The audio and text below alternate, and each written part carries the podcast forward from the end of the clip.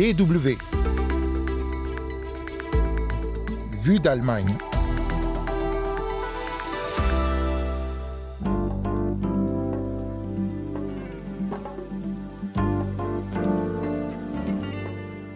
Réduire les coûts de l'énergie La question est devenue centrale en Allemagne depuis le début de la guerre en Ukraine et l'envolée des prix des hydrocarbures. Une mesure simple et peu coûteuse serait de limiter la vitesse sur les autoroutes, mais elle n'est pas facile à mettre en œuvre dans un pays où la voiture est reine. En deuxième partie de ce magazine, hmm, vous la sentez l'odeur de la cuisine du monde dans vos narines? Non? On vous invite pourtant au Refugee Food Festival qui se tient à Marseille autour de la journée mondiale des réfugiés. Vous écoutez Vue d'Allemagne, c'est Anne Le Touzé au micro. Willkommen et bienvenue.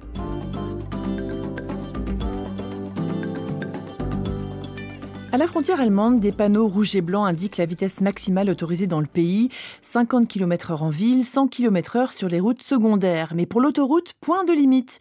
Un panneau rectangulaire bleu indique 130 km/h, mais c'est une simple recommandation pour les automobilistes. Alors en réalité, les tronçons d'autoroute où il vaut mieux éviter la file de gauche quand on roule raisonnablement ne sont pas si nombreux puisque beaucoup de zones sont à vitesse limitée, environ la moitié du réseau autoroutier. Mais le débat sur une limitation générale de la vitesse est récurrent en Allemagne et ça fait plus de 50 ans que ça dure, déplore l'économiste Thomas Pouls, spécialiste des transports et de l'infrastructure à l'Institut de l'économie allemande IW. Das wurde 1971 zum ersten Mal. On en a parlé pour la première fois en 1971 en Allemagne. Le ministre des Transports de l'époque avait alors proposé une limitation à 100 km/h sur toutes les routes pour renforcer la sécurité routière. On avait à l'époque 20 000 morts par an. Aujourd'hui, il y en a 80% de moins. De mon point de vue, ce débat n'a plus lieu d'être depuis longtemps. Il est devenu purement idéologique. La Deutsche Umwelthilfe, aide allemande à l'environnement, n'a pas l'impression de mener un combat idéologique. L'organisation milite depuis de nombreuses années pour une limitation générale de la vitesse sur l'autoroute, mais aussi sur les routes secondaires et en agglomération. Comme son nom l'indique, elle met en avant la protection de l'environnement, mais il y a aussi d'autres arguments, explique Dorothée Sarr. Elle est responsable des transports et de la qualité de l'air à la Deutsche Umwelthilfe. Il n'y a pas seulement la protection du climat qui joue un rôle, mais aussi la sécurité routière et la réduction du bruit. Nous avons aussi toujours mis en avant le fait que les capacités des routes seraient augmentées si on avait une circulation plus fluide. Ce serait une mesure bon marché avec un effet rapide et qui est en plus approuvée par une majorité d'Allemands. Donc nous la soutenons depuis des années et nous n'abandonnerons pas avant qu'elle arrive enfin. Différents sondages de ces dernières années confirment la tendance. Plus de la moitié des Allemands sont favorables à une limitation de la vitesse à 130 km/h sur l'autoroute. Cela n'a pourtant pas suffi pour imposer cette mesure au niveau fédéral. Le Parti libéral FDP, qui fait partie de la coalition au pouvoir, y est fermement opposé. Mais avec l'envolée des prix de l'énergie, le sujet est revenu dans l'actualité. En mai, les ministres régionaux de l'environnement ont appelé pour la première fois à limiter la vitesse pour réduire les dépenses énergétiques. Quelques semaines plus tard, c'est le patron de l'Agence internationale de l'énergie qui invitait les Allemands à rouler moins vite pour économiser du carburant. Pour soulager le porte-monnaie des automobilistes, le gouvernement a préféré mettre en place une réduction à la pompe, 30 centimes de moins pour l'essence et 15 pour le diesel depuis le 1er juin, une concession faite par les sociodémocrates et les écologistes à leurs partenaires libéraux, mais que critique Dorothée Sarr de la Deutsche Umwelthilfe. Il y a eu beaucoup de discussions pour voir comment compenser les effets de la hausse des prix de l'énergie. La réduction à la pompe n'est pas vraiment une réduction, mais une baisse de la taxe sur l'énergie qui coûte très cher à l'État. Une limitation de vitesse serait plus simple, les automobilistes économiseraient davantage d'argent et de carburant qu'avec cette réduction qui n'incite pas à utiliser moins la voiture. En plus de la hausse des prix de l'énergie, l'objectif de neutralité climatique d'ici 2045 alimente également le débat. Selon l'Office allemand de l'environnement, une limitation de la vitesse à 100 km/h ferait économiser entre 5 et 6 millions de tonnes de CO2 par an sur les 30 à 40 millions actuellement rejetés dans l'atmosphère par la circulation automobile. La Deutsche Umwelthilfe, qui défendait déjà une limitation à 120 km/h, va désormais plus loin. Nous avons refait nos calculs car nous avons vu, après le début de la guerre, que le besoin d'économiser rapidement le plus de carburant possible a augmenté. Donc, nous avons recalculé sur la base de 100 km/h sur autoroute, 80 sur les routes secondaires et 30 en agglomération.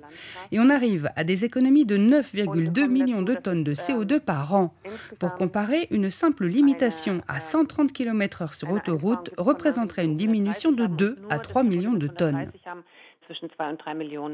Thomas Pouls de l'Institut IW reconnaît qu'une limitation de la vitesse à 100 km/h aurait un impact écologique, mais cela ne suffit pas à le convaincre. Ab etwa tempo 100 steigt der Energieverbrauch eines Fahrzeugs exponentiell an. À partir de 100 km/h, la consommation en énergie d'un véhicule augmente de façon exponentielle à cause de la résistance à l'air. Donc logiquement, on consomme moins d'énergie si on va plus lentement.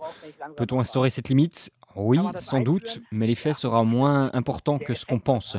Personnellement, je trouve que 100 km/h dans un grand pays comme l'Allemagne, c'est très lent, on peut à peine dépasser les camions. Und bei Tempo 100 wird es ja schon schwierig, die LKWs zu überholen. Selon une étude de l'IW réalisée à partir de données collectées sur les autoroutes de l'ouest du pays, 77% des automobilistes roulent déjà à une vitesse inférieure à 130 km/h. Un argument de plus pour Thomas Pouls pour ne pas aller plus loin. Le club automobile allemand, qui regroupe plus de 21 millions de membres, a de son côté opté pour une neutralité relative dans ce débat.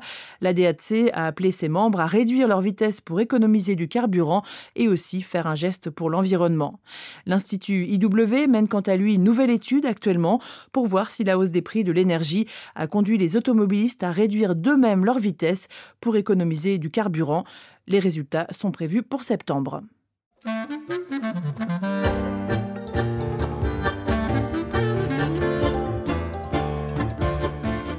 d'Allemagne, deuxième partie, et comme promis, on vous emmène en France, à Marseille, déguster de bons plats du monde au Refugee Food Festival. Ce festival a été lancé en 2016 à Paris, à la suite de la crise migratoire de 2015, pour aller à l'encontre des discours misérabilistes sur les réfugiés. Le principe, changer le regard sur leur expérience par la cuisine. Les rencontres se déroulent dans dix villes de France ainsi qu'à Genève tout le mois de juin, grâce à des chefs confirmés, des cuisiniers réfugiés et des citoyens bénévoles. À Marseille, la ville la plus multiculturelle de France, 14 cuisines ont ouvert leurs portes pour le Refugee Food Festival 2022 qui se tient du 18 au 25 juin. Restaurants, brasseries et boulangeries marseillaises font vivre des expériences culinaires gourmandes avec notamment des pâtisseries syriennes, des pains ukrainiens, de la bière irakienne, un dîner libanais ou encore un brunch soudanais et un cours de cuisine éthiopienne. Écoutez le reportage à Marseille de Mélissa Chemam. Bonne ambiance en cette chaude après-midi de juin au Dog Village. Comment vous en avez entendu parler alors? Une dizaine de participants se sont inscrits pour l'atelier de Tina Demeke Eneye, qui a créé Fidèle Traiteur il y a quelques années. C'est le gomme manouette, c'est voilà, c'est les épinards. Les épinards, on, on fait avec les oignons, ginger l'ail, toujours, toujours chez nous, ginger l'ail, oignon de l'huile. Après, un peu sel, poivre, euh, voilà. C'est plus facile, les épinards. Mais que les chats, c'est ça. Comme ça, on finissait toujours, on met un peu. Ça donne le goût. Les participants apprécient de découvrir les ingrédients spéciaux de Tina. Certains sont rares à Marseille. Ils préparent tour à tour ces épinards, puis les sauces, la pâte de l'injera, cette galette de céréales fermentée typique d'Éthiopie, et la viande. Puis le groupe déguste ensemble. Il y avait le piment vert, regardez. Merci, bon appétit.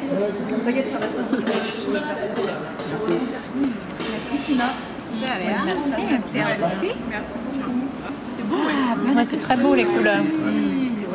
Mais à Addis Abeba, Tina a dû fuir l'Éthiopie et vit en France depuis 2009.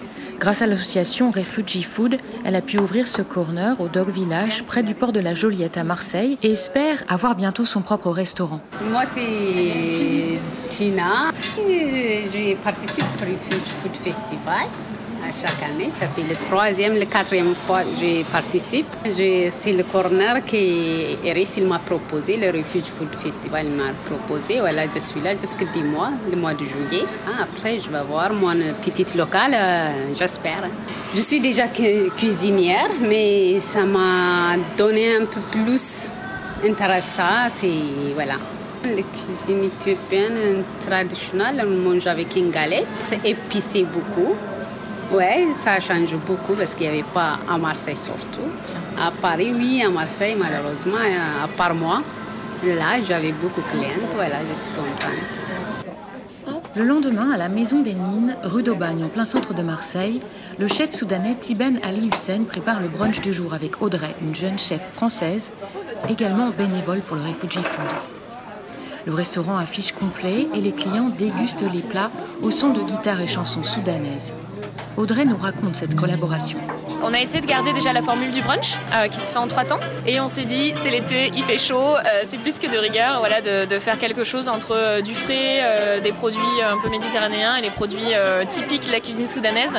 Donc c'est pour ça qu'on a travaillé donc un smoothie bowl assez frais avec un granola à la cacahuète, la cacahuète qui est en plein vraiment dans, le, dans la cuisine soudanaise.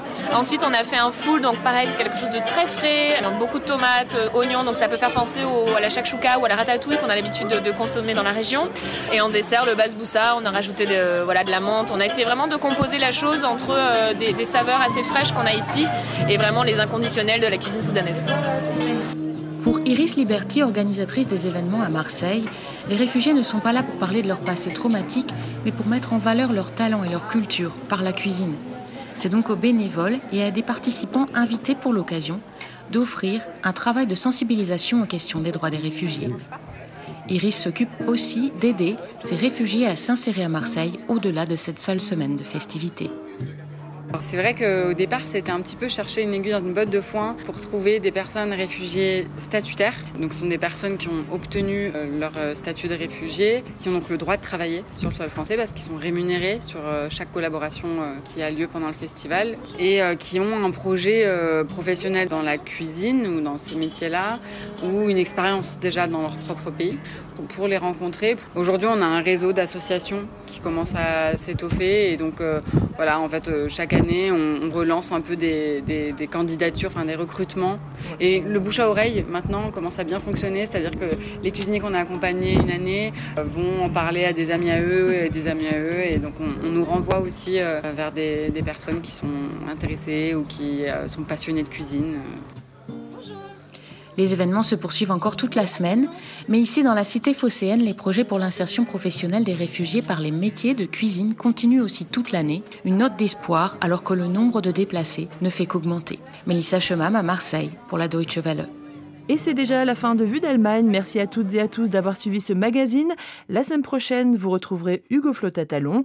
D'ici là, portez-vous bien. Tchuss